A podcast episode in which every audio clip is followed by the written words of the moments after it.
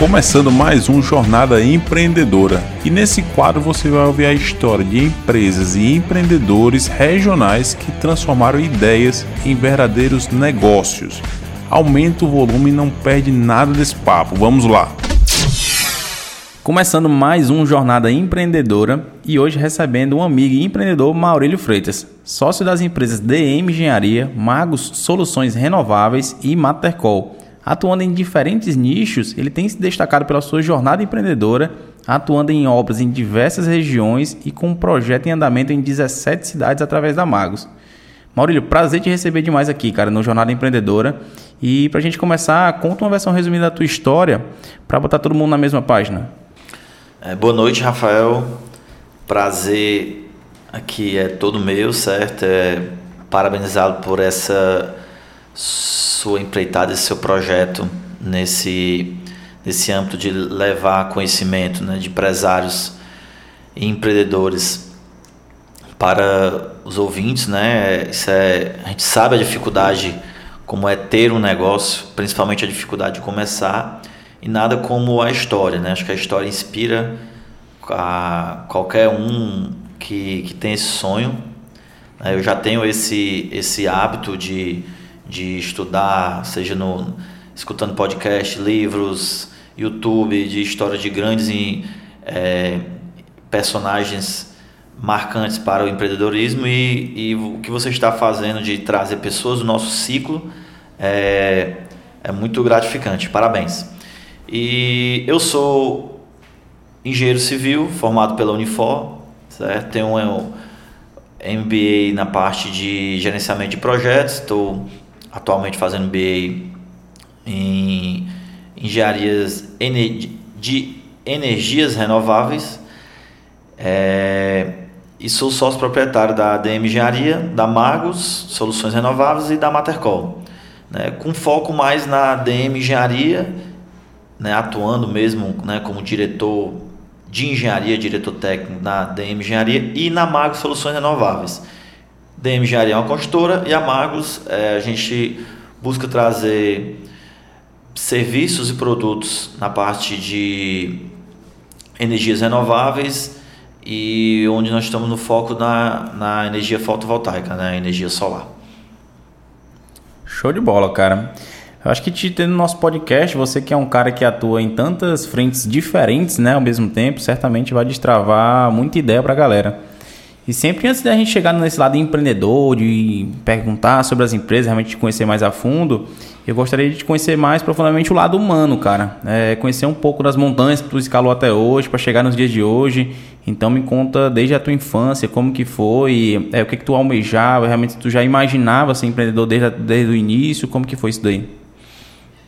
É, é interessante essa pergunta, porque já me perguntaram isso antes, né, algumas vezes, e da onde foi que surgiu essa ideia de ser empreendedor, né, de ser empresário?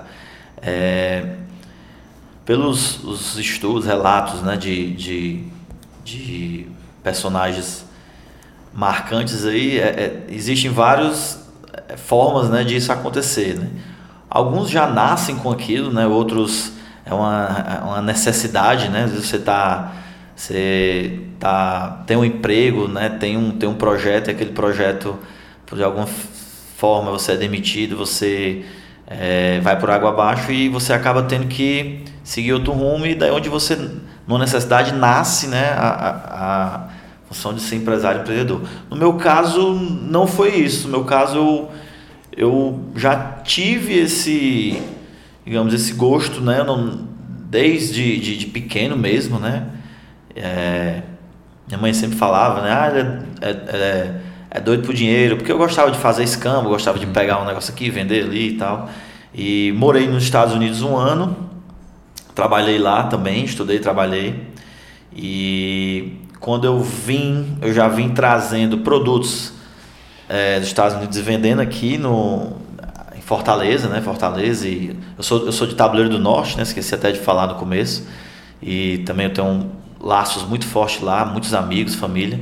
Então vendia sempre muitos produtos aqui e aqui, aqui em Tabuleiro e comecei a criar gosto por isso. Entendeu? Então voltei algumas vezes para os Estados Unidos, comprava, vendia aqui, né? E a minha família de lá mandava. E aí entrei na faculdade. Quando eu entrei na faculdade, quando eu passei a estagiar, né? Eu estagiei aqui no centro de eventos, é, para mim minha segunda faculdade, eu, eu comecei a tomar conta da obra, né? Como estagiário, ficava à frente ali de produção e também eu fechava muito as medições dos subempreiteiros, né? Contrato. E eu comecei a ficar deslumbrado com aquilo, com aquele, com o negócio, assim, entendeu? Fechar medição, faturamento, ficava, pô, quanto será que ele tem de lucro? Quais são os serviços que ele faz? Como é que ele é, orça isso aqui? Então eu comecei a ter gosto. E na faculdade é, eu tinha um grande amigo, né, que era o Kelbson, e conhecido como Kelbin, todos, todos da engenharia da, que formou com a gente conhece, e a gente, eu dali partiu um sonho, né? Eu chamei ele para a gente ser sócio, abrir uma, uma construtora e fazer um empréstimo para comprar é, equipamentos. Equipamentos de, de que seriam uma reta escavadeira e um caminhão Munk. E a gente deu entrada, criou a empresa, deu entrada no Banco Nordeste e não saía esse dinheiro. A gente, é, antes de se formar, é, eu passei no teste de seleção na, na né? E aí já seis meses antes já entrei como estagiário na Odebrecht e ele continuou tocando ADM, engenharia, né? E conseguiu um contrato na antiga empresa que eu trabalhava, né? Ele já depois de formado ele ficou tocando e eu na Odebrecht gerenciando com ele. A gente teve uma fatalidade, né? Foi um, um erro nosso mesmo de gestão de, de pagava os funcionários no, com dinheiro em espécie e no nosso quarto mês o, o Kelvin sofreu uma saída bancária e foi assassinado. Caramba. E aí foi um, um, um banho de água fria, né? Para esse sonho que eu tinha de de ser empresário, de ter um negócio, né? E, e daí eu, eu tive que dar um stand-by né, no, nesse meu sonho, mas eu nunca desisti. Nunca desisti, era uma vontade que eu tinha. Tive que focar mais na Aldebrecht, né? E, e aí foi onde eu já era amigo do Gustavo, que é meu atual sócio, e eu chamei ele para a gente entrar, ele entrar comigo na Aldebrecht e aí ele ele entrou como só, desculpa, na Odebrecht não, na DM, e ele entrou comigo como sócio. E até então, ele até hoje meu sócio em todos esses negócios. É, aí saiu o financiamento dos equipamentos, aí a gente começou a alugar os equipamentos e eu ainda passei cinco anos trabalhando na Odebrecht, daí eu saí para tocar, encabeçar mesmo a, a DM Engenharia. Super legal, cara. É, dando dois passos para trás, é, nessa tua construção, assim, né? Você foi pro lado da engenharia, ali dentro da faculdade e tal, e realmente seguiu essa carreira. Mas teu pai foi engenheiro também, né? É, vocês iam para obras juntos e tudo. É, até que ponto acho que isso te influenciou? Tu se encantou ali com a construção civil? Como que foi essa construção na tua cabeça? É, é total, né? Ele me influenciou total. Embora meu sonho de ser empreendedor, de ser empresário, né? No que minha avó, a mãe do meu pai, dizia: Ah, você tem que ser médico, né? Acho que toda, toda avó sonha, sonha isso para os seus, seus netos, né? Você tem que ser médico, não sei o que, não, mas não, vó, mas eu quero ser empresário. eu não, não, não, sabia que empresário não é, não é uma profissão, empresário são todas as profissões, né? Juntas. Mas é. E eu já tinha sonho, mas eu comecei. Meu pai engenheiro, né, diretor de construtor de, de carreira, ele começou, eu pivete, ele me levava para as obras. E a gente fazia aqui, quem conhece Fortaleza, conhece aqui o, o Beach Park, né, aquela, aquela estrada ali do Beach Park, foi, ele trabalhava na Carol Galvão, foi ele que, que, que era responsável pelaquela obra, ele me levava os finais de semana, e eu comecei a ficar deslumbrado por aquilo, via aquelas máquinas trabalhando, né, e obra, né, ali dentro, eu dentro do carro, vendo. Então eu comecei a criar gosto e o dia a dia mesmo, né, dentro de casa, né, enraizado obra. Meu avô não foi engenheiro, mas trabalhou em obra, né? Meus alguns tios trabalhavam em obra. Então assim, eu meio que fui criado, né, enraiz, isso dentro de casa e foi o, o responsável pela minha formação. interessante que na, quando eu fui fazer o vestibular eu estava em dúvida se eu fazia administração ou engenharia. E uma amiga de família, né, esposa de um, de um amigo meu pai, me deu um estalo assim numa, numa saída nossa. Ele perguntou qual era, o que é que eu fazer vestibular. Eu falei, não, vou fazer administração. Aí ela, ó, um engenheiro, um médico, um advogado pode ser um administrador, mas isso não pode ser ao, ao contrário. Então, por que, que você não faz engenharia? Você já tem, né, seu pai aí e tal. E eu já tinha esse pré-gosto e foi onde eu, eu decidi fazer, né? E graças a Deus, é, eu gosto muito da engenharia, mas, embora seja eu tenho uma paixão pela por ser empresário, ser empreendedor, mas eu consegui juntar os dois, né? Juntar os dois nisso aí, entendeu? Cara, e e aí, passando um pouquinho a página, você contou um pouco da Aldebrecht, né? Que você trabalhou lá cinco anos. E eu vejo a Aldebrecht como um grande destaque de grandes obras a nível nacional e também uma grande escola, né? Como que esse, essa passagem aí contribuiu para esse teu conhecimento, realmente para fortalecer a, a, tua ideia de estar dentro de obra, de tocar DM? Como que foi essa segunda faculdade aí? É, a, a Aldebrecht para mim, é uma escola não só de negócios profissional, mas de vida, certo? Fiz grandes amigos ali, eu, eu aprendi, é, eu saí de menino, virei de menino para homem ali dentro da, da Odebrecht. Né? Foram cinco anos morando fora de casa, cinco anos morando só em, em locais mesmo é, escassos de de qualidade de vida, né? Morei no Piauí, morei em Alagoas, morei em Pernambuco.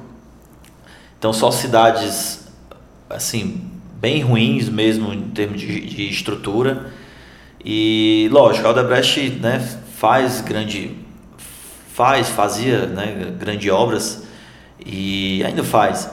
Então, grandes obras, a necessidade de você fazer grandes empreendimentos são em locais que são é, mais precários, né? Então a gente participei da obra do ferrovia e de canal e, e lá assim eu, é, eu, gerenciava, me lembro que a primeira obra que eu fui ainda como trainee, eu trabalhei no turno noturno, ainda passei um ano trabalhando no turno noturno que vai de 5 da tarde até as 3 horas da manhã, se eu não me engano, quando eu coloco hora extra. Então, eu saía, de 4 horas de casa, eu, eu chegava em casa às 5 da manhã, porque eu tinha o trajeto e tal para ir dormir. Então passei um ano nisso. Só que só no estudo noturno eu, com 21 anos, eu me formei com 21 anos, eu gerenciava 500 pessoas, né? Então eu não tinha zero maturidade para gerenciar nem 5, quanto mais 500, né? Então foi uma, uma, um grande ensino, grandes encarregados assim que passaram ali ao meu lado, que líderes, engenhe pares engenheiros também, né? Que que me ensinaram e, e eu dividi a república com esse pessoal. Então, eu aprendi a, a tanto na, no âmbito profissional, né, de gerenciar pessoas, coisas grandes, né, obras grandes. Eu tinha 100 equipamentos que eu tinha que gerenciar, é, de dar a produção daquilo ali, né, é, fechar medição, relacionamento com o cliente. É, a gente fazia muito, não sei como é que se chama aqui, de DDS, né, que é o é um treinamento diário de trabalho onde você tinha que fazer palestra para essas 500 pessoas. Então, eu ia, apresentar trabalho no colégio, eu não, não conseguia nem, nem apresentar, ficava envergonhado, achava graça. Era... E ali eu tinha que desenvolver. Então, foi na, na marra mesmo, na raça. E a Aldebrecht tem uma, tem uma cultura muito forte, muito engrandecedora. Né? Assim, assim que você entra naquela empresa, você recebe três livros, você tem que estudar esses três livros, você tem que, durante dois anos, passar por vários cursos né, que eu fiz em São Paulo, Bahia, Rio e, e, e tem que. Senão você não é. Nem fica na empresa, né? Você não, não permanece. Então, toda essa cultura de empresa grande, né? Que é, é um, um, um embora todos os problemas que teve de aí do passado, né? De Lava Jato e tudo mais é, temos que dar um método que ela é, é uma, foi uma transformadora para o nosso país, né? E não é à toa que atua aqui em vários outros países, então eu tenho sou muito grato às pessoas que eu passei ali, trabalhei ali e, e, e sou mais grato ainda por eu ter a Odebrecht ter sido meu cliente, né? É, eu prestei serviço depois para a Odebrecht, em Pernambuco, com a DM.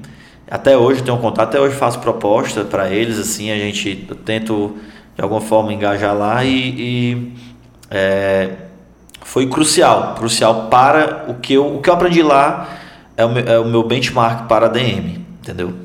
Legal, cara. Eu acho que muito do que tu falou, né, de com 21 anos ali, pegando esses desafios de ir para uma construtora grande, acabar se, sendo é, se vendo ali num, num, cenário que é desconfortável, que é, você, sei lá, você não gostava ali de estar à frente de 500 pessoas, ter que falar, mas você foi lá, encarou o desafio, pegou, realmente fez e isso foi construindo a tua pessoa e que você conseguiu realmente se transformar no que você é hoje, um grande empresário. Mas, cara, é, hoje a DM é uma das maiores subempreiteiras do estado, né? se não a maior, no segmento de obras de infraestrutura civis. Já participou de diversas obras em diversos estados do Nordeste, é, teve atuando aí em obras do Sudeste também, o que é super expressivo e legal para uma empresa que é relativamente jovem, né? Num, num ambiente, num oceano de empresas tão tradicionais, como tu vê que, assim, por que, que a ADM tem se destacado, né? Entendi. Muito legal a sua pergunta. É... Então, assim, deixando claro, a gente, o nosso escopo principal, nosso serviço da ADM, hoje é prestação de serviço de mão de obra né, para, para essas grandes construtoras, para esses grandes projetos. É o, é o nosso principal.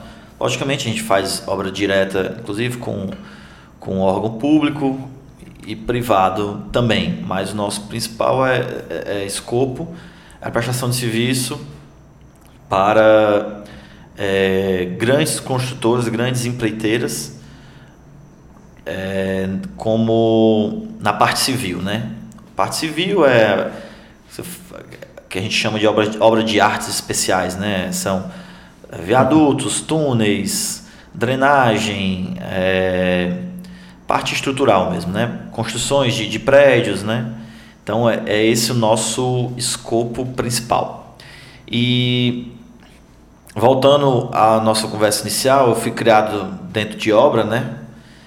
Eu e, e sempre existiu, até hoje ainda existe um preconceito com o subempreiteiro por não ser, não ter qualidade no seu serviço certo? Então o nome já está dizendo subempreiteiro. Nós so, são empresas que prestam serviço para as empreiteiras, estão abaixo da, das empreiteiras, né? É, então isso é um, é um mercado que desde que quando o Brasil começou a, a, a fazer grandes obras aí, década de 50, né, pós-guerra, já começou, já existia, né? Só que é um mercado onde todas as empreiteiras, né, todos os gestores de empreiteiros, engenheiros, reclamam muito dos subempreiteiros.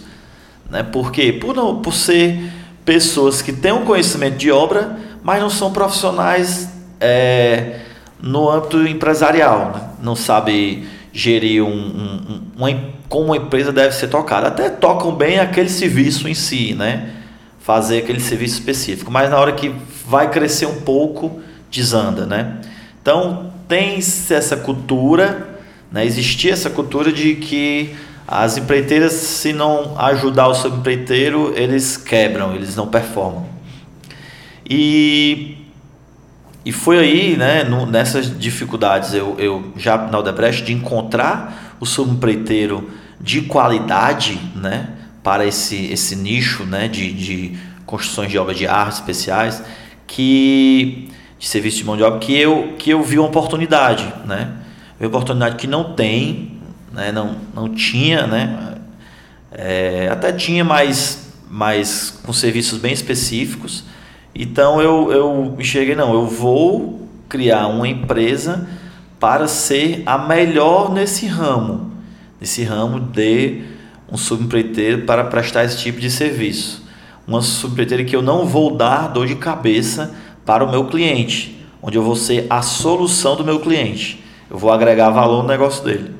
E graças a Deus, até hoje, meu celular aqui, eu durmo com a cabeça tranquila, porque um cliente não liga para mim para reclamar por eu deixar ele na mão. Problemas existem, Claro que existe, ninguém é perfeito, mas eu nunca deixei um cliente meu na mão, nunca deixei um cliente meu na mão de não entregar o serviço. E aqueles que a gente não tem por algum motivo uma capacidade pontual de não fazer aquilo, de entregar aquilo, por a gente estar sempre na frente com planejamento e tudo, a gente senta e conversa e alinha porque é, é assim que a gente trabalha, entendeu? Então é, é, por isso que eu criei a ADM, entendeu? Foi nesse, nesse nicho que eu enxerguei que é deficitário até hoje e graças a Deus semanalmente eu recebo solicitações de propostas de projetos aqui no Nordeste, fora do, do, do Nordeste, muitos também, né? Eu já atuei, já passou mais de um ano no Paraná fazendo obra, perto de Brasília, ainda era Bahia, mas perto de Brasília ali a gente também fazendo muitas obras. Estamos no Cariri há muito tempo e, e vendendo certo, mas fruto de trabalho dia a dia. Cara, é, a gente tem alguns podcasts gravados aqui que é muito da, do nosso pensamento da Nordeste, que é o cliente em primeiro lugar, né? Engraçado, cara, que é uma receita que não é mágica, que todo mundo tem acesso para ter sucesso. E eu acho que quando você põe realmente o, a satisfação do cliente como pilar central do negócio, é, as coisas tendem sim a dar, dar certo. E tu trazer isso como diferencial é, como, como peça fundamental para se destacar no mercado é super legal porque, cara, tem tanta empresa com tanta expressividade e que a gente se decepciona muitas vezes com, com atendimento, com pós-venda. Então, realmente, citar esse ponto é super bacana. E, cara, saindo um pouco da, da DM aí, né? Uh, teu negócio tem dado super certo, tem dado super resultados. Hoje vocês têm uma representatividade gigante aqui no, no Ceará e no Nordeste. Mas aí tu decidiu abrir a, a Magos, né? Por que ir atuar num nicho diferente que é energia renovável, né? Como vocês colocam. Como foi esse insight de entrar nesse mercado? Entendi. É... Voltando só um pouco na, no que você acabou de falar, né? E eu vou, vou entrar nesse também nesse mérito um pouco depois falando da Magos, né? É, que é justamente isso, Rafael. A gente é, até puxa essa semana a gente busca, né? É o que eu sempre passo para a minha equipe, para os nossos, nossa gestão, né? Tanto DM, Magos, Matercol, que a gente não vende preço no nosso serviço, no nosso produto. A gente não, não é preço que a gente entrega ali, é valor. São coisas completamente diferentes, entendeu?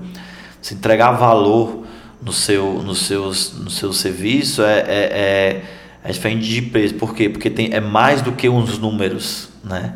É você ter qualidade, você ter segurança, você ter confiabilidade, você ter é, é, é, a certeza de que o problema que vem acontecer, porque ninguém está imune a problema, ninguém, né?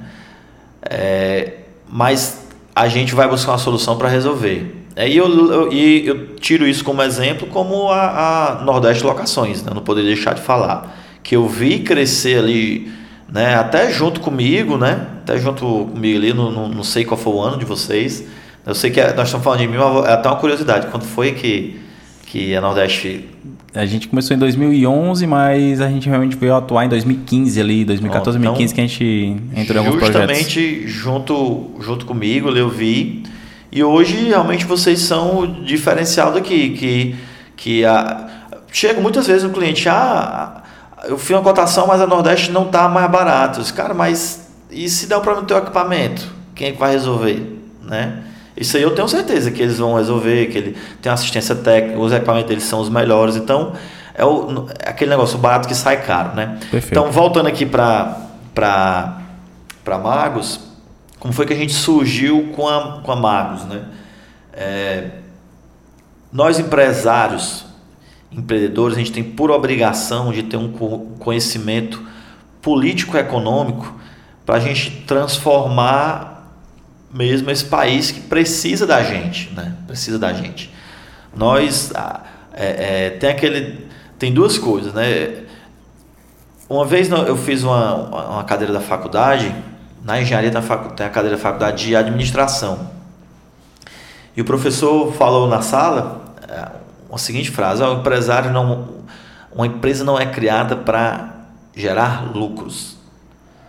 Então ele colocou essa frase e gerou um impacto, uma discussão dentro da sala entre, entre os alunos. Como assim? Quer dizer que McDonald's não quer dinheiro, Coca-Cola? Então, assim, eu acho que hoje, hoje eu tenho 30, talvez depois de 10 anos eu vim entender o que ele quis dizer com essa, com essa frase, né? Que realmente a gente não está aqui só para gerar lucro para o nosso bolso, a gente tem que perpetuar o nosso negócio, entendeu? Eu, eu busco tra trazer para o meu negócio que ele rode por si só, né? Eu quero morrer e deixar minha empresa rodando por mais 200, 300 anos, entendeu? E transformando famílias, transformando é, é, gerações, transformando o meu país, que precisa da gente. A gente aqui é um país de oportunidades, né?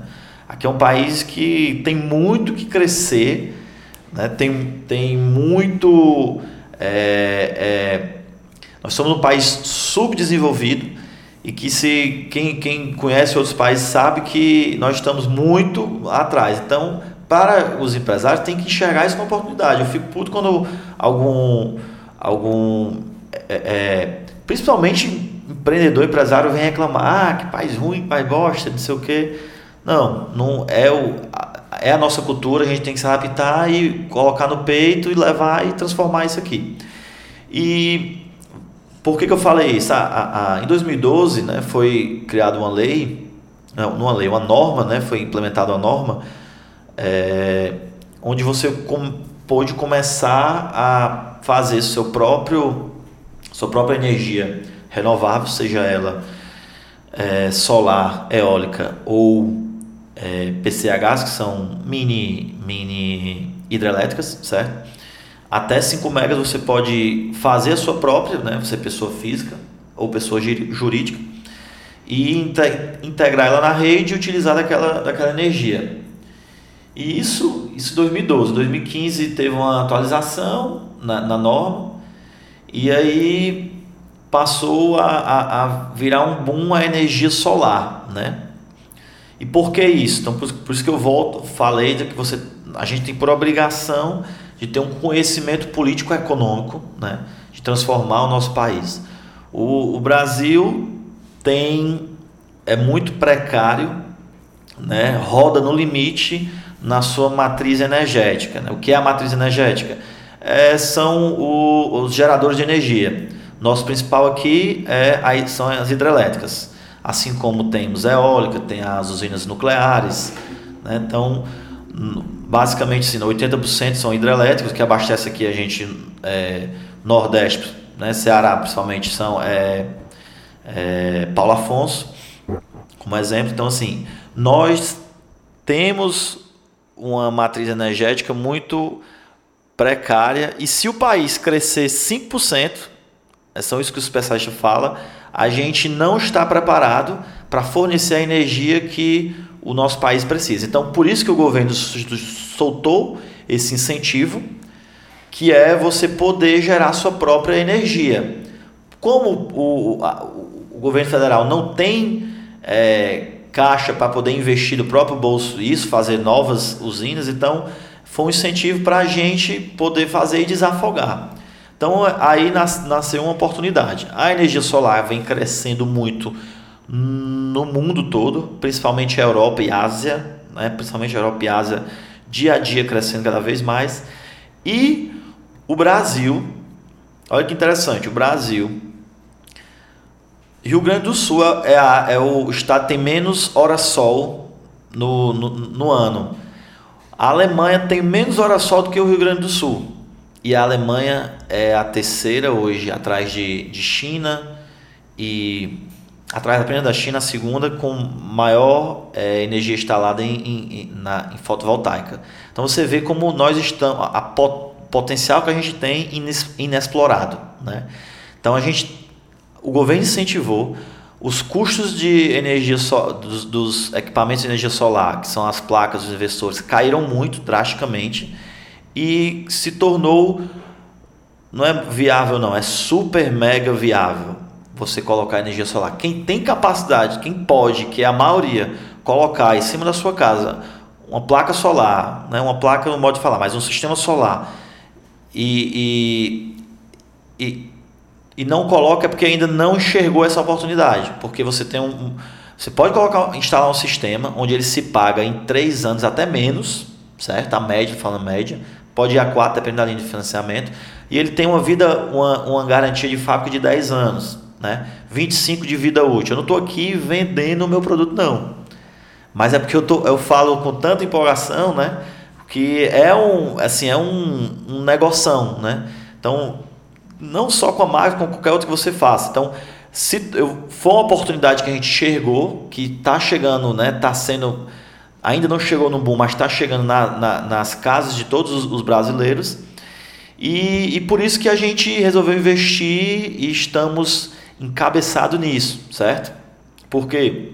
Porque é, você tem um retorno financeiro muito rápido né, daquilo, um risco baixíssimo, comparado com qualquer taxa de investimento que dá um retorno entre 2,5% a 3% ao mês, né, hoje a taxa de Selic está 2,5% ao ano, né, você tem um retorno de 3% ao mês. Então, é, é, são números é, magníficos né, que tornam o negócio qualquer viável, desde do, do, do cara simples, do produtorzinho rural simples, lá do interior, lá do distrito tabuleiro, ao mega empresário aqui de, de, Fortaleza, entendeu? Então, por isso que a gente enxergou essa oportunidade e resolveu diversificar os nossos negócios. E todo empresário deve fazer isso, né? Você deve ter, procurar sair só daquele seu, seu, seu ramo. É, é gerenciamento de risco dos, da sua vida, do seu negócio, né? Então, você não buscar não só investir naquilo que você é, que é seu carro-chefe. Hoje, meu carro-chefe é fazer obra, né?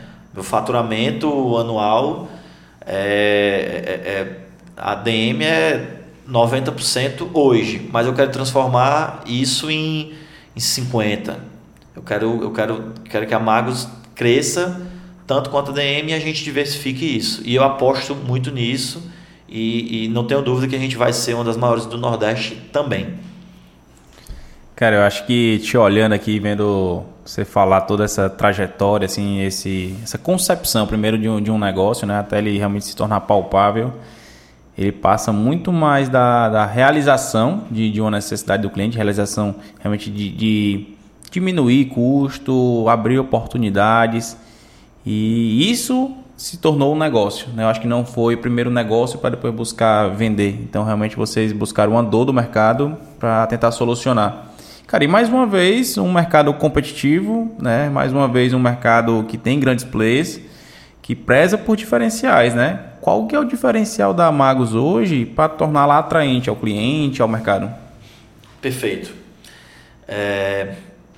Volto a frase que eu falei há pouco tempo, citei até a Nordeste Locações como exemplo. Né? A gente procura vender valor, a gente não procura vender preço, a gente não vende preço. Né? Lógico que uma vez ou outra você tem que entrar numa, numa guerra de, de, de preço, mas é buscar valor no nosso negócio. Qual o valor do nosso negócio? Qual o valor da Magos? É o diferencial no pós-venda. Né? Eu, eu, eu vendo um produto que ele tem 10 anos de garantia. Então eu estou casado com o cliente 10 anos. Né? Se daqui a 9 anos der problema, eles, eles, eu tenho que passar essa confiança né, que ele vai me procurar e eu vou atendê-lo com a mesma qualidade que eu estou apresentou tô fornecendo agora, né? Então eu busco isso nos equipamentos que eu vendo, né? É, são equipamentos de extrema qualidade, né? Não sou eu que digo isso, são as pesquisas, são a, a, o Google, entendeu? Eu chego meu cliente, cara, meu, meu, minha placa é o melhor, meu inversor é o melhor né, são de tecnologia alemã e tal, mas a energia fotovoltaica é, é novo né, no país, o, o, cara não sabe disso, né, ele não tem conhecimento. Aí eu digo, então, como você não tem conhecimento, não fique no que eu estou lhe dizendo. Pesquise, vá no Google, coloque as marcas, pesquise com outras pessoas, entendeu? Então, eu deixo isso bem transparente, certo? Eu vendo um produto fácil de vender. Por quê? Porque primeiro, eu vendo economia, embora sejam produtos sempre assim extrema sustentabilidade, mas não adianta eu te apresentar um projeto que eu vou dizer, pô, você vai levar uma sustentabilidade para dentro do seu negócio, mas a sua conta vai dobrar no, por mês, né? Então isso, isso se torna, não é um, o pilar não se sustenta, né? Porque você tem que ter a economia ali. E a, a energia solar é um produto é, é, espetacular de ser vendido, porque eu vendo a economia, eu vou trazer uma solução onde o cara gasta, como eu tive semana passada aqui, chegou a primeira conta do cliente, ele gastava 4.500 reais por mês, a conta veio 150, pagando só a tarifa de iluminação pública, entendeu?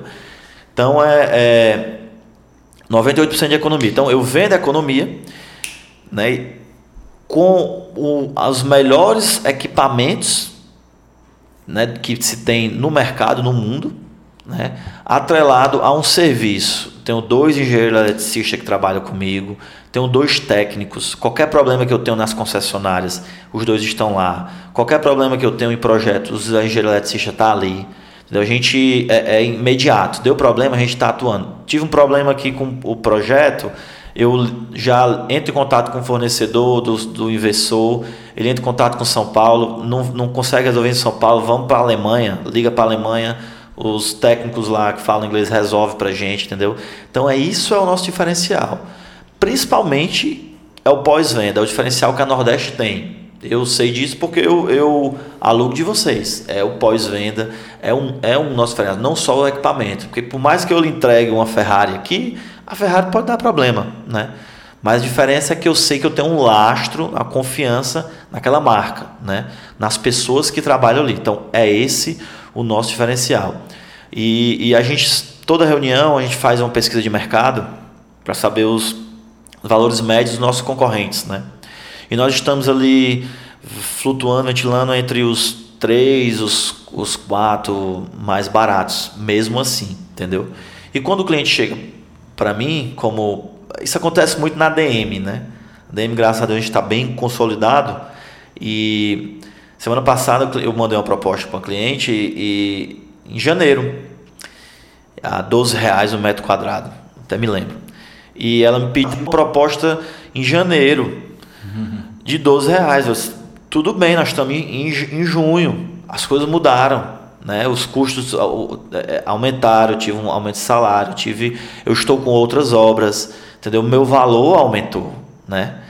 Ah, mas tem quem faça mais barato? Tem, eu lhe indico. Eu conheço pessoas que fazem mais barato. Tem até tem, tem uma qualidade boa. Mas ele você vai ter que dar a, o planejamento para ele, você vai ter que colocar engenheiro, você vai ter que colocar encarregado, você tem que dar alimentação, você tem que dar a farda. Você não pode dar mais de duas ou três serviços para ele porque ele não faz. Ele, faz. ele é mais barato que eu, mas ele não tem esse diferencial. Será que no final, quando tu botar tudo isso, vai sair mais barato para você? Então é isso, você tem que ter segurança no que você vende, no que você faz e mostrar para o seu cliente que você é o melhor. Entendeu? Ah, eu, eu vou alugar na Nordeste Locações, mas é, ela é mais cara do que o Zezinho lá da esquina. É, o Zezinho da esquina é mais barato. Mas na hora que quebrar, eu, eu entrei aqui no pátio e acho que vi uns 50 equipamentos de vocês. Ele não, não, tem, não tem outro para botar no lugar. Eu entrei ali eu vi, eu vi uns 10 pessoas, macacão, deve ser uns 10 técnicos trabalhando. Então é isso que faz a diferença entendeu? É, a, a, é a, o apoio que tem dentro do seu serviço e que a maioria não fazem isso, né? A maioria a gente trabalha a, os, a concorrência ajuda porque faz a gente se a concorrência é essencial para a evolução humana, né? A concorrência desde os nossos primórdios, né?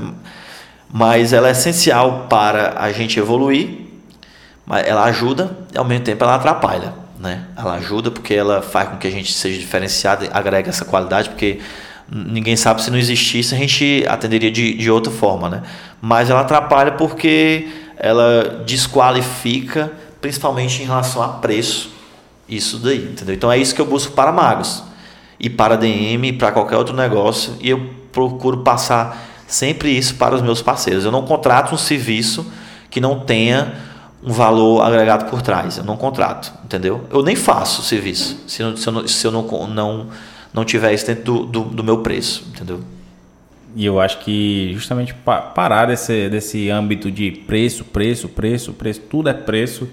E, cara, e na verdade o cliente ele fala de preço, mas ele quer valor. Né? Muitas vezes isso, ele quer, quer um isso. preço baixo, mas ele quer um valor agregado gigante. E cara, quando a empresa ela, ela realmente tem um propósito, tem um time alinhado com toda uma cultura, você não pode ficar brigando por isso. E realmente eu acho que quem quer almejar grandes objetivos, quer realmente chegar em, em, grandes objetivos, tem que ter isso muito claro. Porque se você entra nessa guerra, só tem a perder. Realmente eu acho que não se perpetua um, um mercado onde se briga somente por preço. Então, realmente colocar o valor acima disso é super interessante. Cara, mas super legal ver, ver esse, teu, esse teu lado. Eu acho que a Magos é um, é um negócio relativamente novo. Em, em um nicho re, relativamente novo também no, no Brasil mas que com essa mentalidade certamente a gente tem como trazer e tá é, é sonhar assim com a, com a Magos, ver a Magos mais à frente como uma empresa realmente exponencial.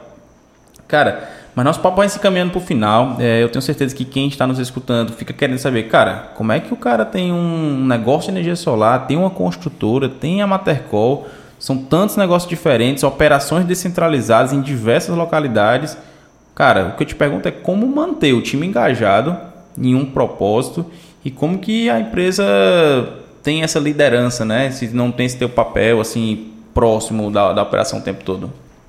É. é. Excelente pergunta, né? Excelente pergunta porque às vezes a gente, você pergunta, a gente não está nem preparado, a gente fica pensando, né? Como é que a gente consegue, né? A gente acaba refletindo é, como é que a gente chega e, e, e, consegue gerenciar tudo isso, né? Mas a, a primeira primeiro mensagem que eu gostaria passar, né, a todos aqueles que tiverem interesse de escutar nesse podcast, é primeiro é buscar o conhecimento, né?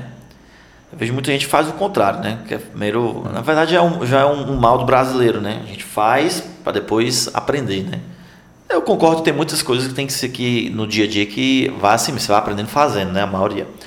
Mas buscar o conhecimento, cara, é muito importante, né? Tá, tudo tá na cabeça, tudo tá no nosso conhecimento. E que determina o quanto a gente ganha é o, é o nosso conhecimento, né? comunicação e conhecimento hoje em dia são né, até mais comunicação, né? Mas para você ter uma comunicação melhor, você transmitir confiança, você tem que ter conhecimento, não tem jeito. Perfeito. E eu sou, eu sou, eu gosto muito de, de história, né? Eu estudo muito história assim, somente é, guerra. Gosto muito também de sair um pouco da minha área de exato. Eu gosto de estudar parte de neurociência, psicologia comportamental e é, a Alemanha, para mim, por exemplo, é um, é um grande exemplo, né? A Alemanha é um grande exemplo. Você vê que em 100 anos aí, ela já veio de duas guerras, saiu lascada mesmo assim, destruída, e hoje a terceira, a terceira, a quarta potência mundial, né?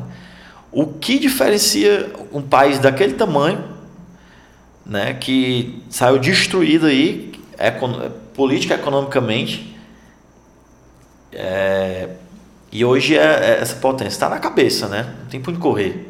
Está na cabeça, está na cultura das pessoas. E muita gente não, não, não, enxerga isso, né? Então, qualquer coisa que você for fazer, você tem que procurar aprender antes, né? É, eu vejo muita gente é, buscando ser coach, querendo passar é, esse tipo de, de aprendizado, de ensinamento, às vezes sem nem ter conhecimento, sem nem ter ser referência de nada para isso, né?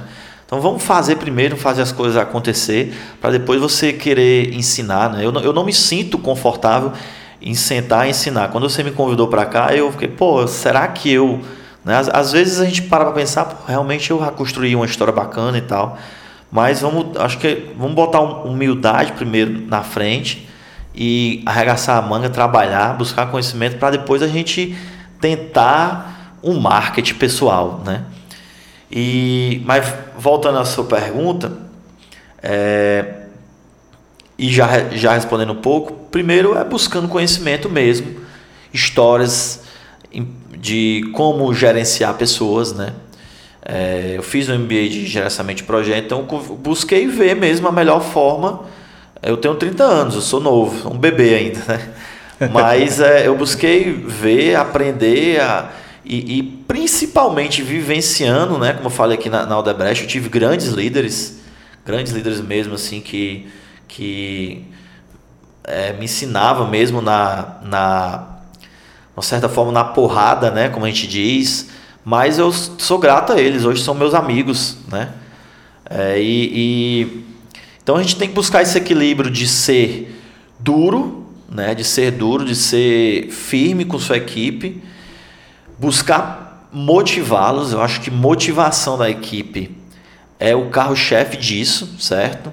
Você motivar é, tanto com projetos de perspectiva futura. É muito ruim você trabalhar num canto onde você olha assim: eu não me vejo nessa empresa daqui a um, dois anos, entendeu? Não, todo mundo quer trabalhar, quer ganhar dinheiro, né? Não vamos ser hipócritas. A gente quer ganhar dinheiro, quer buscar, quer ser reconhecido, né?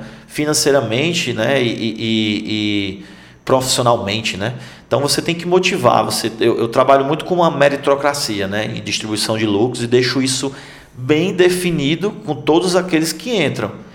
Cara já entra sabendo quanto é que ele vai ganhar e que o céu é o limite. Quanto mais a gente vender, seja ele em, em, em Magos, Matercol ou, ou DM. Então, primeiro é isso, você buscar uma política de, de gestão onde todo mundo ganhe. Todo mundo ganha, todo mundo ganha e saia satisfeito com aquilo ali. E segundo, é você descentralizar centralizando. Você tem que centralizar, você tem que soltar a sua equipe, mas você tem que ter a confiança de quem está ali está sabendo executar e nunca deixar de acompanhar. Você pode contratar aí o, o Jorge Paulo Lema, o Warren Buffett para a sua empresa, mas você como dono você tem que estar tá olhando. Você tem que estar olhando, você tem que buscar uma rotina. E eu procuro isso através de processos, procedimentos, de controle mesmo, que eu busque estar olhando aqueles números, né? Eu sempre falo para minha equipe, os números não mentem. Os números não mentem. Eu tenho eu tô, eu tô há quatro meses sem pisar no Juazeiro, então obra no Juazeiro, entendeu? Mas, cara, se o cara não estiver performando, quando chegar no final do mês que a gente for fechar a medição, a medição não vai vir do jeito que a gente planejou no começo do mês. Não tem segredo. Tá entendendo?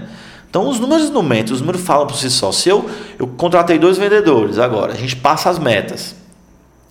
Se o cara chegar no, no, com dois, três meses, a gente, nossas metas não é de venda, assim, diretamente, é de propostas apresentadas, dando um exemplo aqui. Então a gente, só que a gente já faz um estudo do ano passado. Ah, eu apresentei X propostas, eu vendi vendi Y, minha taxa de conversão foi tantos por cento. Então se eu quero vender é, 10x, eu tenho que elevar minhas propostas para 10x, né? Uhum. Então, eu contratei dois vendedores e eles têm a meta de apresentar a proposta. Meu amigo, se chegar no final do mês, eles não apresentarem aquelas propostas, eu não vou vender. Então, a gente acompanha com aquelas metas, né? E, e então, é, é, dessa forma, entendeu? É, é, primeiro, você trazendo o cara, sendo bem claro com o seu funcionário, bem aberto, né? Dizer, ó, você vai fazer isso, eu, quero, eu exijo isso de você, né? E você vai ganhar isso se você performar, entendeu? Então acho que você quer isso para você, é isso que você quer, é pronto. E eu tenho e a perspectiva da minha empresa é essa, né? Eu quero crescer, eu quero, eu, eu meus planos para o futuro é abrir uma unidade. Hoje nós estamos aqui em Fortaleza com a Magos, estamos em Limoeiro do Norte, mas nós já estamos com o plano de abrir que a pandemia atrapalhou uma unidade em Juazeiro do Norte outra unidade de Sobral. Por enquanto, só aqui no Ceará. Depois a gente quer expandir para outros estados, né?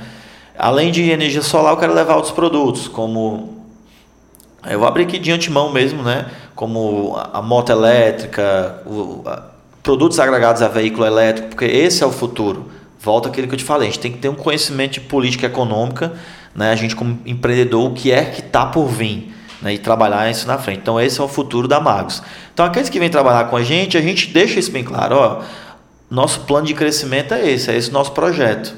Para o cara saber que ele está entrando e ele tem uma, um plano de carreira né, ali dentro e ele sabe quanto é que ele vai ganhar. Então acho que isso motiva. Né? Assim como DM, a gente faz isso, é, é ó, minhas obras são essas, eu já estou estudando essas obras aqui, eu quero você aqui, você vai ganhar tanto em cima do lucro, do resultado da obra, né? do, do resultado que tiver. Daqui nós vamos sair para cá, eu quero almejo isso, isso e isso. Então o cara já entra sabendo que ele tem uma, um plano de carreira ali dentro. Então isso motiva, né? Perfeito. Então, e, e acompanhar, acompanhar, né? E o, em cima disso você falou, hoje nós estamos vivendo outra geração de ser muito é, mais aquele é, é, conservador no sentido de, de gestão, menos militarização, né, de ser duro e tudo. Eu, eu, eu ainda acho que tem que ter um equilíbrio, né? A gente trabalha com seres humanos. Por mais que você motive, por mais que você entregue o ouro, tem gente que não, não quer cavar um metro para ganhar aquele ouro, né? Então você tem que ter um controle e ser duro para aquilo, porque eu acho que é isso que faz você destravar você como a quem você está treinando, né? Faz você destravar e, e, e, e ter mais respeito pelo seu trabalho. Acho que as coisas não podem ser deixadas soltas. Então é essa é a minha visão. Né? Tem gente que é contra, né? Tem uma política de gestão diferente. Eu não, eu sou mais linha dura um pouco moderno, né? Um pouco moderno. Eu sou linha duro, mas com um certo é, é, é, é, respeito, né? Já passei por muitos, muitos chefes que não tinham respeito nenhum, né? Chegava chutando a porta mesmo, xingando e tudo. Não, eu acho que o respeito tem que existir. Respeitar é eu, eu não lhe xingar, eu não, né, né, eu ter um, um respeito ético com você e moral.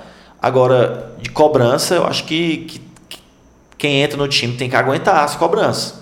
Se não quer ser cobrado, então vamos vender, vamos dar resultado. E é, a vida é assim, né? Se a gente quer crescer, a gente que o cliente não quer saber não, né? Então é isso, é assim que eu, que eu, que eu levo meu negócio, entendeu? Show de bola, cara. Que, que troca genial. Eu acho que muitas das suas colocações, elas têm realmente uma proposta de reflexão. Eu acho que muita gente consegue pegar isso e realmente aplicar no seu negócio, aplicar na sua vida. Mas, cara, eu gostei demais de conhecer a tua história, conhecer um pouco das tuas empresas. É, eu acho que vai gerar um valor gigante para a galera. E para finalizar, acho que não poderia deixar de, de, citar o tema dessa avalanche que a gente vem atravessando, que é o Covid, né? E certamente afetou tuas operações, afetou teu planejamento estratégico. Mas eu gostaria que, de te pedir para deixar uma mensagem, né, de quem está nos escutando, como que vocês estão atravessando essa, essa etapa e que aprendizado vocês podem compartilhar. Legal. É... Covid para a gente teve um impacto muito forte, né? A gente fechou a loja nesse, nesses, nesse período, a loja foi fechada, só entregando a domicílio. A gente deixou, é, é, demitimos perto de 100, de 100 funcionários no, como todo, né? Demitimos mesmo. Algumas obras pararam, e esse para e pararam uma semana, outro parou mais outro, esse para e volta é trágico para a produção, né? Você nunca você parar uma de produção, nunca você nunca nunca retoma do mesmo jeito, né? Então isso é muito trágico, o nosso faturamento cair mesmo aí para 30%, entendeu? De, de, então assim, foi bem tivemos prejuízos acumulados, né? Clientes atrasando e tudo. Mas volto para aquilo que eu falei, como é que a gente se preparou, é, volto para a questão do conhecimento. Ah, tu conhecia a, a Covid? Disse, Lógico que não, né? Ninguém conhecia a Covid. É, não sou mãe de nada, mas é a questão do, do preparo, né? De, de você estruturar o seu, o seu negócio com... A gente vinha até passando aqui, né? Com você implementar um gerenciamento de risco, você saber precificar esse gerenciamento de risco, quanto é que você tem que ter em fluxo de caixa para o fator, a gente chama fator merda, e deu merda. Então o fator merda tem que estar tá ali, que é que é, é tudo isso. É uma, desde uma Covid a um cliente que, que atrasa, a um acidente de trabalho que pode ser um fatal, uma morte, né? É, e que tudo isso tem um impacto direto na, na imagem da, da sua empresa. Então você tem que estar preparado para isso, né? Então você tem que ter uma reserva de caixa. Você tem que estar tá, é, é, gerenciando esse risco para quando vier é, a, a, crise, né? Porque a gente não, não se prepara, acho que eu passei isso, a gente não se prepara para a crise. A gente tem que se preparar para uma crise, seja ela de pandemia seja ela de, de de peste gafanhoto. Chega, seja ela de impeachment de presidente a um, um, um como eu falei aqui, um, um, cliente que, que de repente ele vem a quebrar, né? Então, assim, essa eu já tive um. Ano passado a gente está na justiça aí, tive um cliente que realmente tem um faturamento altíssimo que eles não nos dever, que não nos pagou E para a gente foi, foi uma crise até maior do que a pandemia, financeiramente. O custo que, que ele teve de, em não nos pagar, né? E graças a Deus a gente vinha se preparando, então isso vai deixando a gente mais, mais é, passado na casca do alho, né? Então mais pé no chão. Eu, eu te falei aqui mais cedo é, que semana é, passada, semana passada eu recusei um contrato de 11 milhões né, para a ADM, um contrato que era, nosso. Mas por quê? Justamente por a gente não estar financeiramente preparado para isso. Não estou dizendo que vai ter outra crise, mas você a, a Covid nem se recuperou ainda e a gente já está fazendo investimentos dessa magnitude, é muita irresponsabilidade da nossa parte como gestor. Né? Então, eu acho que tem, tem que ter paciência. Né? Você tem que ir, dando um passo de cada vez e respeitar, o, respeitar os momentos. O momento não é de investir em obra. O momento é investir em energia solar. Porque é, é, é tem, é, aí vai para o conhecimento. Eu tenho, pesquisei, eu sei, né, eu vendi mais energia solar na pandemia do que, do que o começo do ano, para você ter ideia. O que, é que, o que é que essas pessoas viram? Vixe, eu tenho que economizar. O que é um sinônimo de economia? É, é energia solar, porque eu, não, não tem jeito. Faça chuva, faça sol, com pandemia ou sem pandemia, a conta de energia chega, né? Então, as pessoas começaram a parar a enxergar mais. Então, eu estou investindo na Magos. Como é que eu vou investir em obras, principalmente do governo, se há uma estabilidade econômica, entendeu? Só que tem muita gente que não, que peita, que acha que faturamento é, é sinônimo de resultado, né? E não é. Então, a gente sempre procurou se preparar para isso. Vínhamos preparados em relação à caixa. Graças a Deus, com atraso, com demissão, rescisão, é, prejuízo, a gente se segurou, né? E estamos voltando a, a faturar a, a, a, como estava antes, né? Antes, em termos de faturamento, nesse nessa pós-pandemia que ainda não passou, mas as coisas estão retomando. Então, o recado que eu dou é, é se planeje, cara. planeje, faça conta. Muita gente não sabe fazer conta. Eu conheço os engenheiros economista. O cara é formado em economia é engenheiro. Eu conheço talvez três, certo? E os caras não, não, não têm um não têm o conhecimento financeiro, a responsabilidade de, de fazer um fluxo de caixa, um fluxo econômico, uma DRE, de saber se, se é a hora de dar um próximo passo. Se, dá, se o cliente atrasar dois, três, quatro meses, se ele vai ter condições de suportar isso, né? Por isso que as empresas quebram. Não estou dizendo que eu estou é, é, imune disso, claro, lógico que não. Mas eu procuro me preparar o máximo possível. Se isso vier a acontecer, paciência, né? Faz parte do jogo. Mas eu não, do jogo eu não desisto nunca. A gente volta de novo. Mas eu procuro cada vez mais me preparar para isso. Então, não se prepare para a crise, se prepare para uma crise, entendeu? Tenha, tenha isso enraizado dentro do seu negócio, dia a dia faça um fluxo de caixa, bota de gerenciamento de risco. Né? Quando eu vou dar minha proposta, dentro do meu preço de energia solar, eu coloco lá um, uma, uma taxa, eu tenho que colocar um, um, fator que é, é, se vier daqui a nove anos, dá problema no equipamento, entendeu? Então eu vou ter um custo para aquilo. Então, então isso sai do meu lucro. Então se eu achar que eu estou lucrando 10% limpo e seco, onde daqui a nove anos eu vou ter um custo para poder refazer aquilo ali, porque é, é responsabilidade minha, é um falso lucro, né? Então você tem que aprender a fazer conta. Se não sabe, busque conhecimento. É, é esse o recado que eu tenho que dar. Perfeito. Eu acho que em cima dessa palavra conhecimento, acho que chama atenção, né? Acho que não é tão comum a gente ter ouvido aqui, mas que dentro das tuas reflexões fazem total sentido, cara. E eu acho que vai, vai realmente chamar a atenção do pessoal também para esses pontos.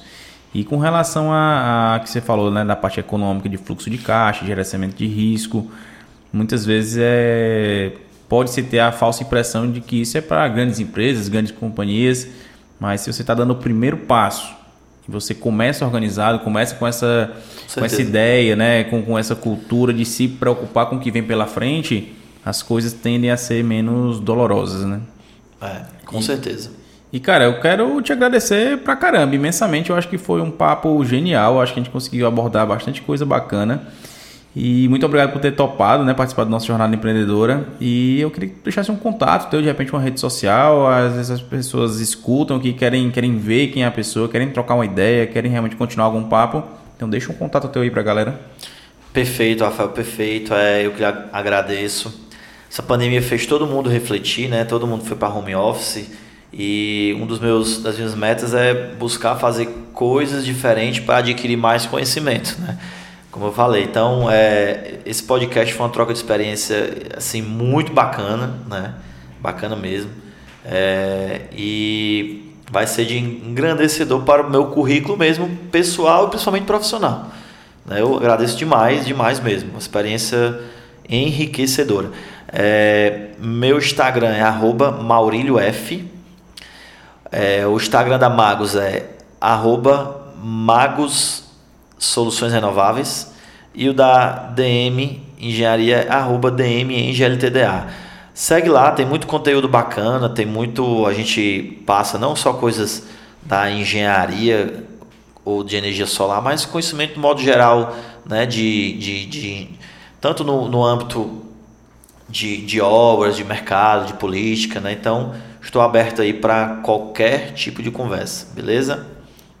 Fechado, cara. Obrigadão. Obrigado a todos que estiveram conosco e até o próximo episódio do Jornada Empreendedora. Tchau, tchau.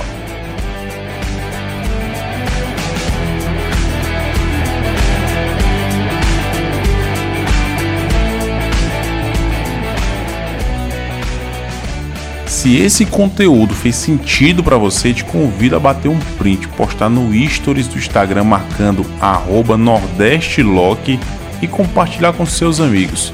Vamos juntos transformar esse podcast em uma verdadeira comunidade colaborativa em torno do empreendedorismo.